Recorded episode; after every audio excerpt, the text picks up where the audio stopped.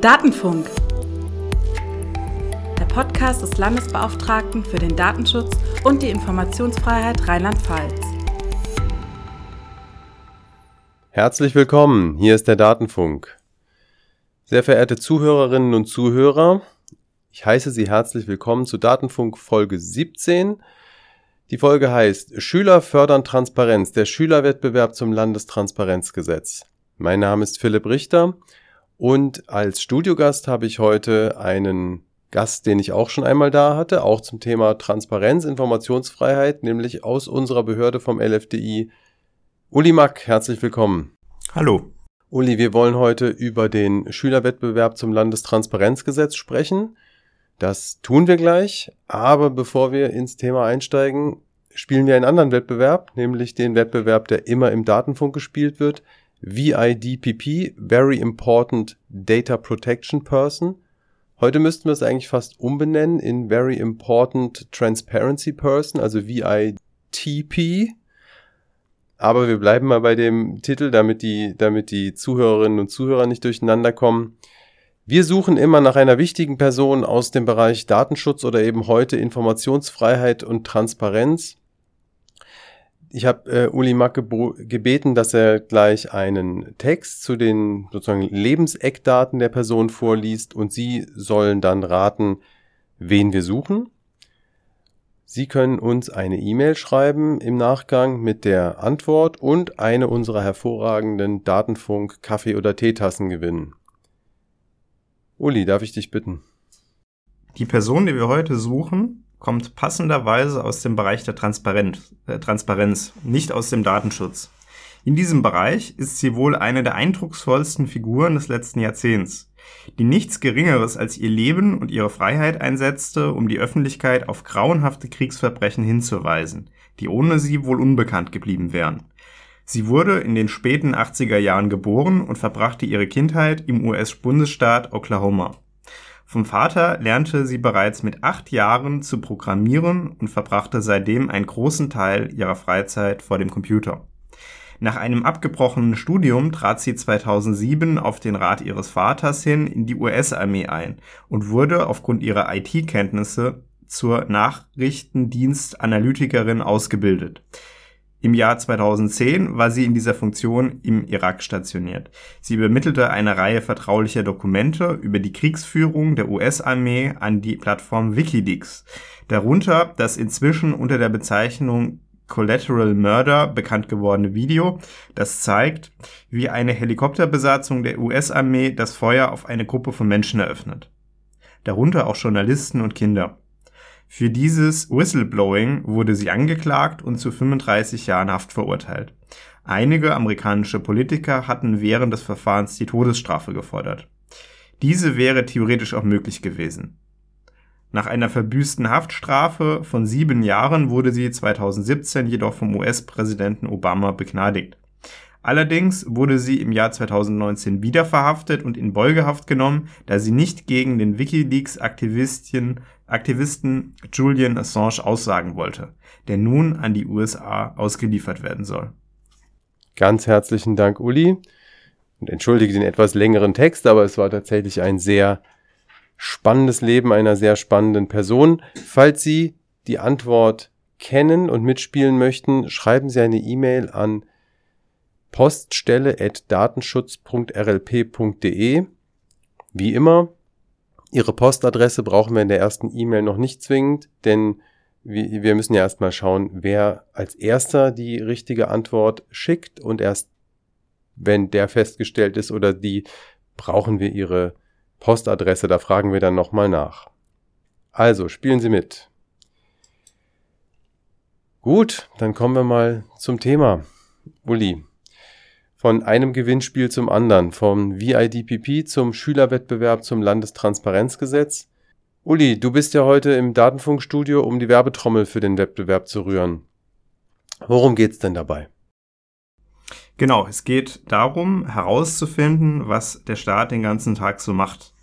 Wenn ich beispielsweise an den Themen Klimaschutz und Umweltschutz interessiert bin, könnte mich ja interessieren, was meine Kommune denn so für einen, einen Beitrag in diesem Bereich bisher geleistet hat. Beispielsweise könnte mich interessieren, wie viele Bäume meine Kommune in den letzten Jahren gepflanzt hat oder welcher Verbrauch äh, deren Dienstwegen hat. Mhm. Und äh, die gute Nachricht ist, dass wir durch äh, unser Landestransparenzgesetz Rheinland-Pfalz eine tolle Möglichkeit haben, Antworten auf genau solche Fragen zu bekommen. Ja, über das Landestransparenzgesetz haben wir ja in einer früheren Folge schon mal länger geredet. Das ist äh, nicht in jedem Bundesland so, oder? So einfach wie bei uns. Nein, die Standards in den Bundesländern ähm, sind da sehr unterschiedlich. Wir sind mittlerweile an dem Stand, dass die allermeisten Bundesländer ein Informationsfreiheitsgesetz haben. Aber mit unserem Landestransparenzgesetz sind wir in Rheinland-Pfalz in einer sehr privilegierten Situation weil äh, wir hier nicht nur die Möglichkeit haben, Anträge auf Informationszugang zu stellen, sondern auch ähm, proaktiv Informationen von Behördenseite veröffentlicht werden. Das heißt, Informationen werden auf der Transparenzplattform des Landes veröffentlicht, ohne dass eine Bürgerin, ein Bürger einen Informationsfreiheitsantrag stellen muss. Und unser Wettbewerb, wenn ich es richtig verstehe, zielt so ein bisschen darauf ab, die in dem Fall Schülerinnen und Schüler dazu zu animieren, das Landestransparenzgesetz zu nutzen, oder? Genau. Ähm, es handelt sich um einen Schülerwettbewerb und ähm, äh, inhaltlich geht es darum, äh, die Transparenz und Offenheit des Staates zu fördern und genau solche Fragen, wie ich sie eben beschrieben habe, äh, zu stellen. Das heißt, ähm, es geht äh, darum, dass Schülerinnen und Schüler Fragen stellen, ähm, die ähm, gewonnenen Erkenntnisse dann aufbereiten und äh, die aufbereiteten Informationen dann an uns schicken. Und äh, für diese Leistung gibt's auch äh, tolle Preise zu gewinnen. Preise zu gewinnen. In dem Fall wahrscheinlich keine Datenfunktassen wie bei uns, sondern was gibt's für Preise zu gewinnen? Ähm, die ersten drei äh, Plätze bekommen Geldpreise. Für den ersten Platz 1000 Euro, für den zweiten Platz 500 Euro und für den dritten Platz 300 Euro. Das klingt gut, wenn ich mir so vorstelle, während meiner Schulzeit möglicherweise auf einmal 1000 Euro in der Hand gehabt zu haben. Das ist für einen einzelnen Schüler oder Schülerin viel, aber auch für eine, auch für eine Klasse wäre es immer noch gut, für ein Klassenprojekt. Und soweit ich weiß, gehen auch diese verschiedenen Möglichkeiten, oder? Es können einzelne Schülerinnen und Schüler teilnehmen oder auch ganze Klassen. Genau. Ähm, wir haben den Wettbewerb äh, nur eingeschränkt auf die Klassenstufen 7 bis 13. Mhm. Aber ähm, genau wie du sagst, ich kann als äh, einzelne Schülerin, einzelner Schüler teilnehmen oder mich im Klassenverbund zusammentun mit meiner Klasse und arbeitsteilig äh, die Informationen zusammentragen oder aufbereiten und dann als ganze Klasse ähm, die gewonnenen Erkenntnisse bei uns einreichen. Jetzt muss ich nochmal nachfragen, wenn ich jetzt als Schüler, Schülerin eine Idee habe, ich möchte von irgendeiner Stelle was Interessantes wissen und das aufbereiten, erstmal, bei welchen Stellen kann ich solche Transparenzanträge stellen? Überall, auch bei Unternehmen oder nur bei öffentlichen Stellen? Also bei fast äh, allen Behörden des Landes Rheinland-Pfalz und sonstigen öffentlichen Stellen in Rheinland-Pfalz, das sind die sogenannten transparenzpflichtigen Stellen, ähm, bei denen ich solche Informationsfreiheitsanträge stellen kann. Auch bei ähm, vielen privatrechtlichen ähm, Unternehmen, bei denen der Staat ähm, seine Hände im Spiel hat, auch dann müssen diese Unternehmen ähm, ja transparent sein, also ihre Informationen auf Antrag hin veröffentlichen. Ist das aufwendig, so einen Antrag zu stellen? Also ich, Antrag stellen klingt ja immer so nach, ich muss zu einer Behörde und dann habe ich, was weiß ich, fünf Seiten Antrag mit Feldern, bei denen ich nicht verstehe, was ich da eigentlich ausfüllen muss und so weiter, klingt wie eine hohe Hürde. Nee, überhaupt nicht. Gar keine hohe Hürde. Das ist äh, die weitere gute Nachricht. So einen Antrag kann ich total einfach stellen. Das heißt, die Antragstellung ist wahnsinnig niedrigschwellig. Ähm, der Antrag ist grundsätzlich formfrei. Ich kann den stellen per E-Mail, per Fax, per Brief, ähm, aber auch über so Webseiten wie fragdenstaat.de ist die Antragstellung möglich. Ähm, ich muss meinen Antrag nicht begründen. Ich muss also nicht sagen, warum ich die Information äh, haben will oder was ich mit der Information vorhabe. All das ist nicht erforderlich. Ich muss kein rechtliches Interesse darlegen ähm, oder auch kein berechtigtes Interesse darlegen. All das ist nicht erforderlich. Ich muss nur bestimmt bezeichnen, welche Informationen ich haben will. Und ganz wichtig, ich muss meine Identität offenlegen. Also Name und Anschrift muss im Antrag enthalten sein. Okay, das heißt also, ich kann eine E-Mail schreiben, liebe Verbandsgemeinde so und so, Verbandsgemeindeverwaltung, ich hätte gerne, ich wüsste gerne, wie viele Bäume wurden im letzten Jahr gepflanzt. Aber wenn ich richtig weiß, muss es sich auf Dokumente beziehen, die vorliegen. Ne? Also die Behörden müssen, müssen jetzt auch neues Wissen zusammenstellen oder wie sieht das aus? Ähm, nein, die, ähm, äh, der Antrag zielt immer nur auf vorhandene Informationen. Das heißt, ähm, dass Informationen zusammengetragen werden müssen, also dass ich äh, Informationen in unterschiedlichen Akten habe, die dann ähm, ja, zusammengetragen werden müssen, das ist kein Problem. Auch das ist eine vorhandene Information. Äh, was die Behörde aber nicht machen muss, ist eine neue Auswertung zu machen. Also ich kann von der Behörde jetzt nicht verlangen, dass sie Rohdaten, die bei der Behörde vorliegen, äh, dass die Behörde diese Daten zu einer neuen Statistik auswertet. Diese Arbeit müsste ich dann eben selbst. Äh, das muss ich selbst machen. Okay. Also ich frage dann bei der Behörde an, gebt mir bitte alle Informationen, die ihr habt über Grünflächenbepflanzung im Jahr 2020 zum Beispiel, ne, wenn wir dem Beispiel bleiben. Genau. Dann geben die mir zum Beispiel Rechnungen von den Gartenbauunternehmen, die sie, äh, die, die sie beauftragt hatten und da steht drauf, Bäume Stück so und so viel und dann kann ich das selbst auswerten. Ist das genau. so eine richtige Vorstellung, oder? Ja, also ich habe ähm, grundsätzlich also diesen voraussetzungslosen Antrag, äh, Anspruch auf Informationszugang. Das heißt, mit der Antragstellung hat die Behörde einen Monat Zeit, meinen Antrag zu prüfen und zu bescheiden. So. Ähm, jetzt ist es natürlich so, dass äh, nicht alle Informationen offengelegt werden dürfen. Ähm, unter anderem deswegen nicht, weil öffentliche Interessen entgegenstehen oder aber auch private Interessen. Also um mal bei deinem Beispiel zu bleiben, ähm, ja, die Rechnung des Gartenbauunternehmens, ähm, da müsste man halt eben schauen, ob ähm, ja äh, dieses Unternehmen damit einverstanden sind. Möglicherweise sind da dessen Betriebs- und Geschäftsgeheimnisse tangiert. Das heißt, in, in deinem Fall müsste dann entweder das Unternehmen beteiligt werden oder ich müsste da Passagen schwärzen.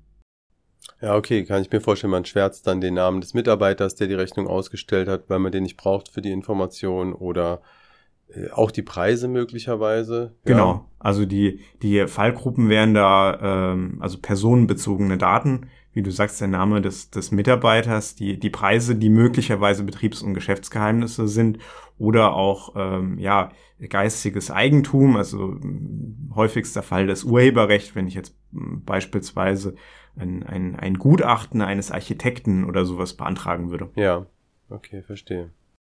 Was können Schülerinnen und Schüler denn jetzt tun, wenn sie diesen Antrag bei einer öffentlichen Stelle gestellt haben und die antworten nicht oder weigern sich den, den Antrag zu, zu erfüllen, also zu antworten, die Informationen herauszugeben? dann äh, helfen wir gerne dabei, dass ähm, der Antrag ähm, ordnungsgemäß beziehungsweise rechtmäßig bearbeitet wird. In dem Fall besteht die Möglichkeit, ähm, uns anzuschreiben. Das geht äh, per E-Mail, per Post. Man kann uns auch ganz kurzfristig äh, auf dem kurzen Dienstweg sozusagen anrufen. Und äh, dann schalten wir uns ein. Wir prüfen den Vorgang und ähm, wenn der Antrag rechtswidrig nicht bearbeitet wird oder nicht beschieden wird, das heißt, wenn der Antragsteller keinen Bescheid erhält, dann ähm, schalten wir uns ein, vermitteln und wirken auf ähm, ja, die ordnungsgemäße Bearbeitung hin. Das ist ja das, was ihr in der Informationsfreiheit eigentlich den ganzen Tag macht. Ne? Also genau. auch außerhalb des Wettbewerbs ist das unsere Aufgabe als Aufsichtsbehörde in dem Bereich. Genau, das ist die Aufgabe ähm, als, als Aufsichtsbehörde in der Informationsfreiheit. Einmal die Beratung ähm, und, auf, ähm, und darüber hinaus auch die Vermittlung, wenn Anträge auf Informationszugang nicht ordnungsgemäß bearbeitet oder beschieden werden.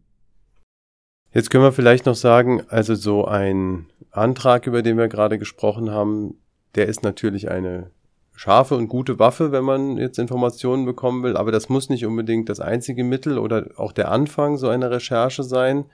ich habe irgendeine Fragestellung, wie du gesagt hast, wie viele Bäume hat meine Kommune gepflanzt oder welchen Verbrauch haben die Dienstwagen der Kommune im Jahr. Das kann ja auch anders anfangen. Ne? Man kann auch Informationen sammeln erstmal aus anderen Quellen. Genau, im Kern geht's äh, bei dem Wettbewerb ja darum, dass ich Informationen, egal aus welcher Quelle, ähm, ja, aufbereite, dass ich die bewährte und interessante Erkenntnisse aus der Information erhalte. Wo ich die Informationen, woher ich die Informationen beziehe, da bin ich grundsätzlich ganz frei. Das kann die die Homepage ähm, der Behörde sein, also die Internetpräsenz der Verbandsgemeinde in meinem Beispiel.